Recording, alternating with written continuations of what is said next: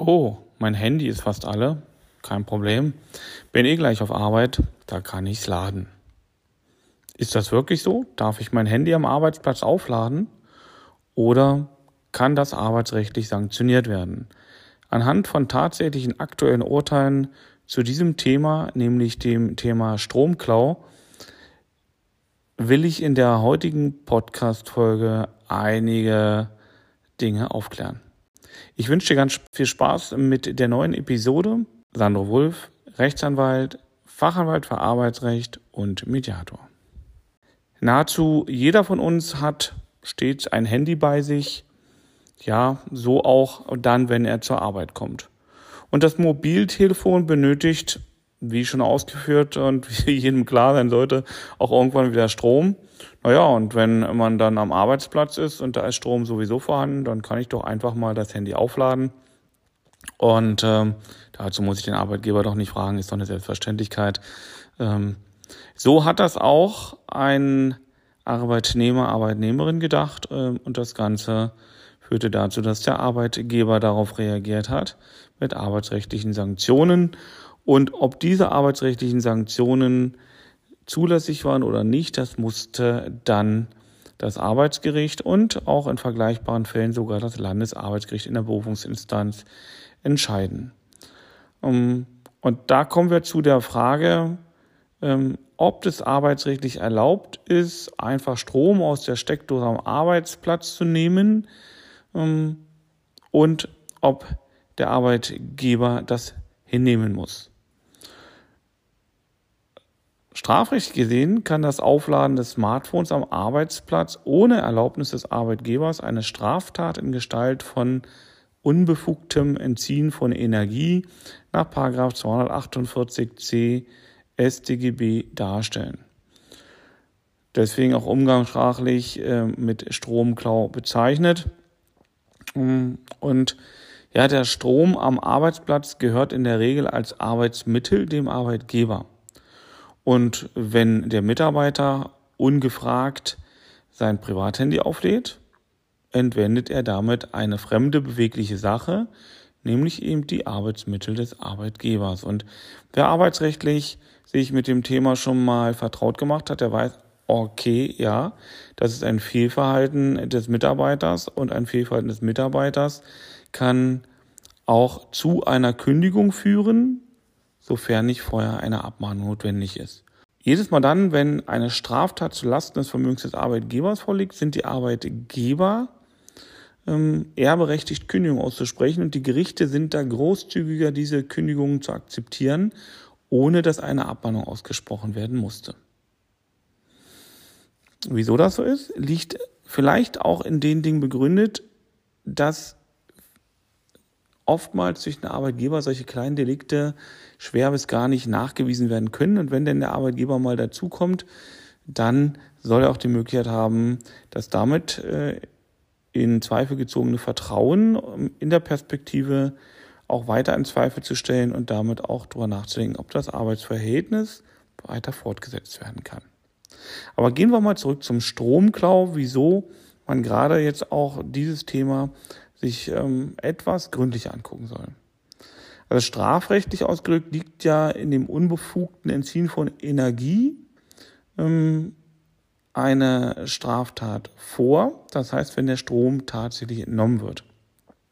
Betrifft nicht nur das Handy, sondern natürlich auch alle anderen ähm, Gerätschaften, ob nun Ventilator, Radio, Kaffeemaschine, ähm, Hybridauto beziehungsweise E-Auto oder auch den E-Roller. Auch das war schon äh, Gegenstand einer arbeitsrechtlichen Entscheidung.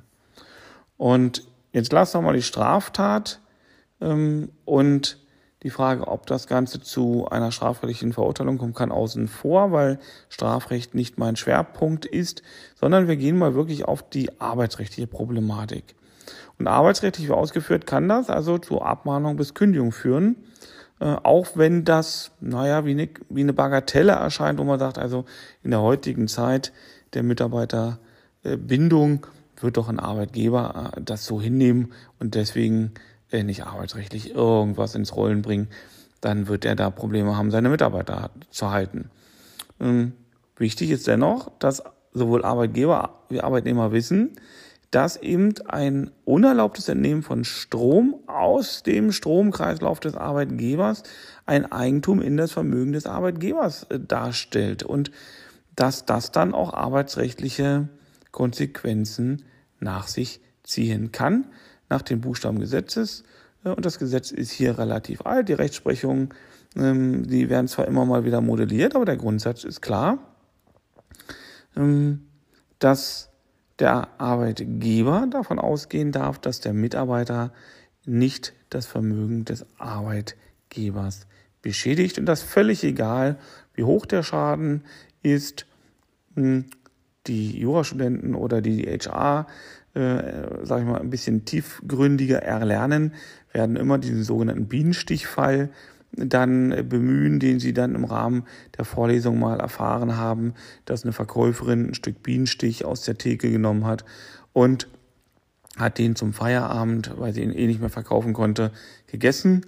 Und der Arbeitgeber hat gesagt, nee, nee, das ist Diebstahl und hat sie deswegen gekündigt. Die Gerichte haben diese Kündigung dann auch für wirksam erachtet und haben das Arbeitsverhältnis beenden lassen. Ja. Aufgrund des Arbeitsvertrages, so haben die Gerichte ausgeführt, hat der Arbeitnehmer eine Nebenpflicht zur Loyalität gegenüber dem Arbeitgeber und muss besonders Rücksicht auf die Interessen des Arbeitgebers nehmen. Und diese Verpflichtung beinhaltet dann auch zugleich das Verbot, den Arbeitgeber rechtswidrig und vorsätzlich durch eine Straftat zu schädigen. Der Arbeitnehmer bricht durch die Eigentumsverletzung ganz unabhängig vom Wert des Schadens in erheblicher Weise das Vertrauen des Arbeitgebers und die rechtswidrige und vorsätzliche Verletzung des Eigentums oder Vermögens des Arbeitgebers sei stets, auch wenn die Sachen nur geringen Wert besitzen, als wichtiger Grund zur außerordentlichen Kündigung an sich geeignet. So in den Entscheidungsgründen eines Urteils des Bundesarbeitsgerichts vom 11. Dezember 2003. Der Abmahnungs- bzw. Kündigungsgrund liegt also darin, dass der Arbeitnehmer das Vertrauen des Arbeitgebers, der Arbeitnehmer werde keine Straftaten zulasten des Arbeitgebers begehen, belastet oder gar erschüttert.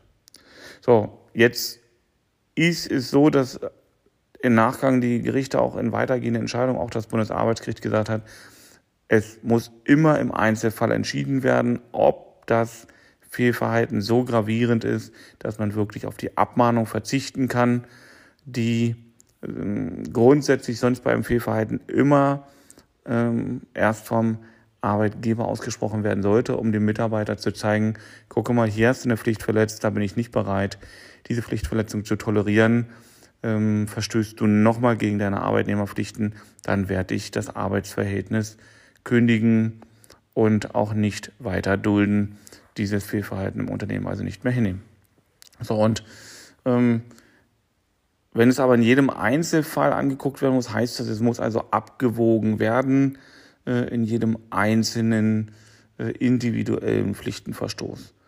Ähm, und jetzt kann man sich verschiedene ähm, Gerichtsurteile anschauen. Ähm, zum Beispiel hat das Arbeitsgericht Oberhausen mal entschieden, dass ein Arbeitnehmer, der seit 14 Jahren in einem Unternehmen beschäftigt war, ähm, sein Mobiltelefon im Betrieb des Arbeitgebers ohne ausdrückliche Genehmigung ähm, ja, versteckt aufgeladen hatte. Ähm, der Wert des Stroms, den der tatsächlich dort äh, zum Laden zu dem Zeitpunkt, als das entdeckt wurde, ähm, verbraucht hatte, waren 0,014 Cent. Und der Arbeitgeber sah in dem Verhalten des Arbeitnehmers, gerade weil das heimlich gemacht worden ist, ähm, einen so schwerwiegenden äh, Kündigungsverstoß, dass er fristlos, also mit Pflichtenverstoß, dass er fristlos das Arbeitsverhältnis gekündigt hat. Das Ganze ist dann vom Arbeitsgericht gelandet und das Arbeitsgericht hatte ja erhebliche Zweifel, ob die fristlose Kündigung ähm, rechtmäßig gewesen wäre. Eine ordentliche Kündigung hätte es für durchaus berechtigt angesehen. Entschieden wurde das Ganze im Ergebnis der Instanzenzüge dann nicht, weil die Parteien sich verglichen haben. Letztendlich auch immer bei der Abwägung zu beachten ist das sogenannte Ultima Ratio Prinzip, also diese Kündigung muss das letzte Mittel sein.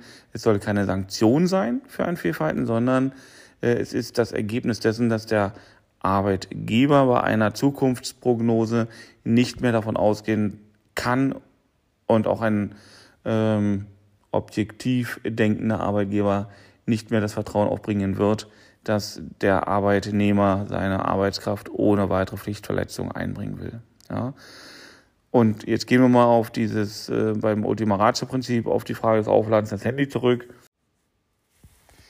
Bei der Bewertung, ob der Pflichtenverstoß so gravierend ist, dass der Arbeitgeber mit einer Abmahnung oder auch mit einer Kündigung, ob nun fristlos oder fristgemäß reagiert, ähm, ist auf einen weiteren Punkt zu achten, denn der könnte dazu führen, dass der Pflichtenverstoß im Zweifel als nicht gravierend oder vielleicht sogar als ein nicht sanktionierbarer Pflichtenverstoß angesehen wird.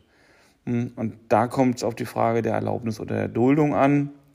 Bei der Frage, ob die Stromentnahme durch das Aufladen des Handys als Pflichtenverstoß zu werten ist, wird auch berücksichtigt, ob der Chef zum einen das Aufladen erlaubt hat oder, und das wird der häufige Fall sein, ähm, ob er es eventuell durch sein Verhalten geduldet hat, sprich der Mitarbeiter davon ausgegangen ist, dass der Arbeitgeber selber das Ganze gar nicht als einen Pflichtenverstoß ansieht. Denn die Nutzung des privaten Handys während der Arbeitszeit sowie das Aufladen könnten im Arbeitsvertrag oder in einer Betriebsvereinbarung geregelt sein.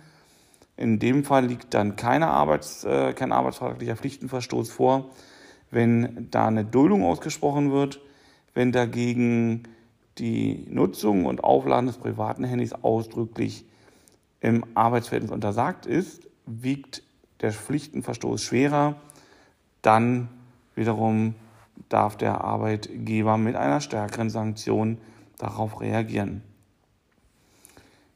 Zu beachten ist, wenn der Arbeitgeber mitbekommt, dass der Arbeitnehmer oder das Arbeitnehmer in seinem Unternehmen ähm, ständig ihre Privathandys oder andere Geräte an betriebseigenen Steckdosen aufladen und er nichts dagegen unternimmt, dann unterstellen die Gerichte, dass er diese Stromentnahme duldet und damit dann auch kein Pflichtenverstoß vorliegt. So in der Begründung das Landesarbeitsgericht Hamm, Westfalen, in seinem Urteil im September 2010.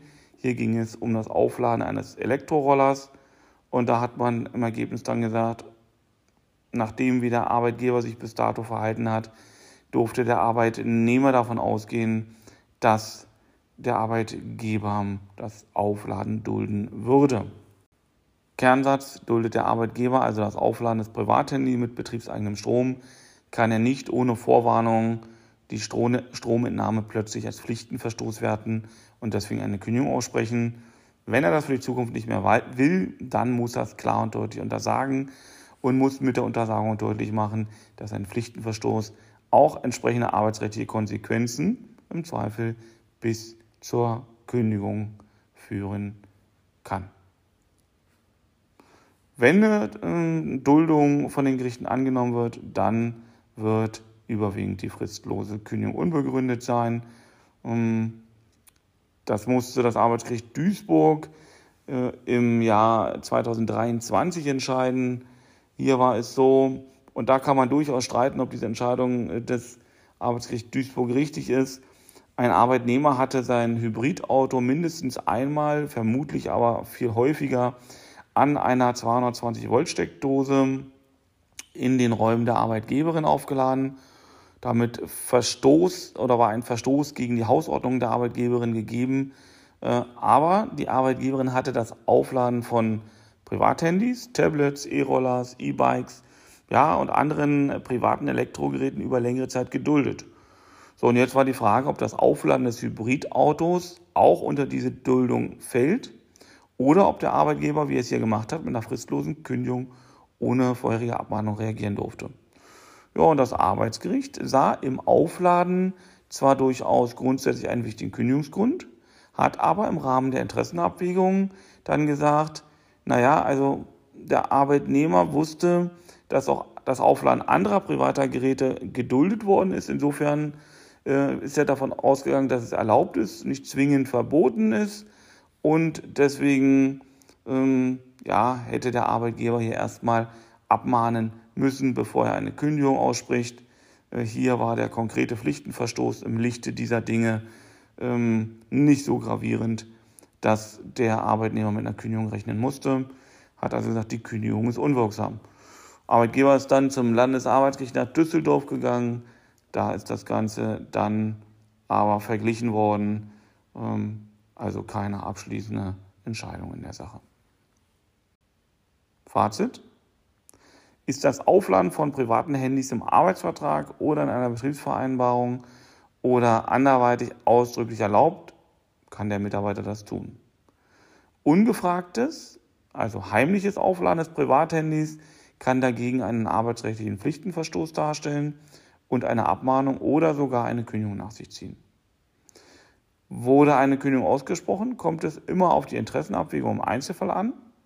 Wenn das Aufladen des Privathandys nicht ausdrücklich erlaubt ist, klar, sollte der Chef gefragt werden, ob das in Ordnung ist.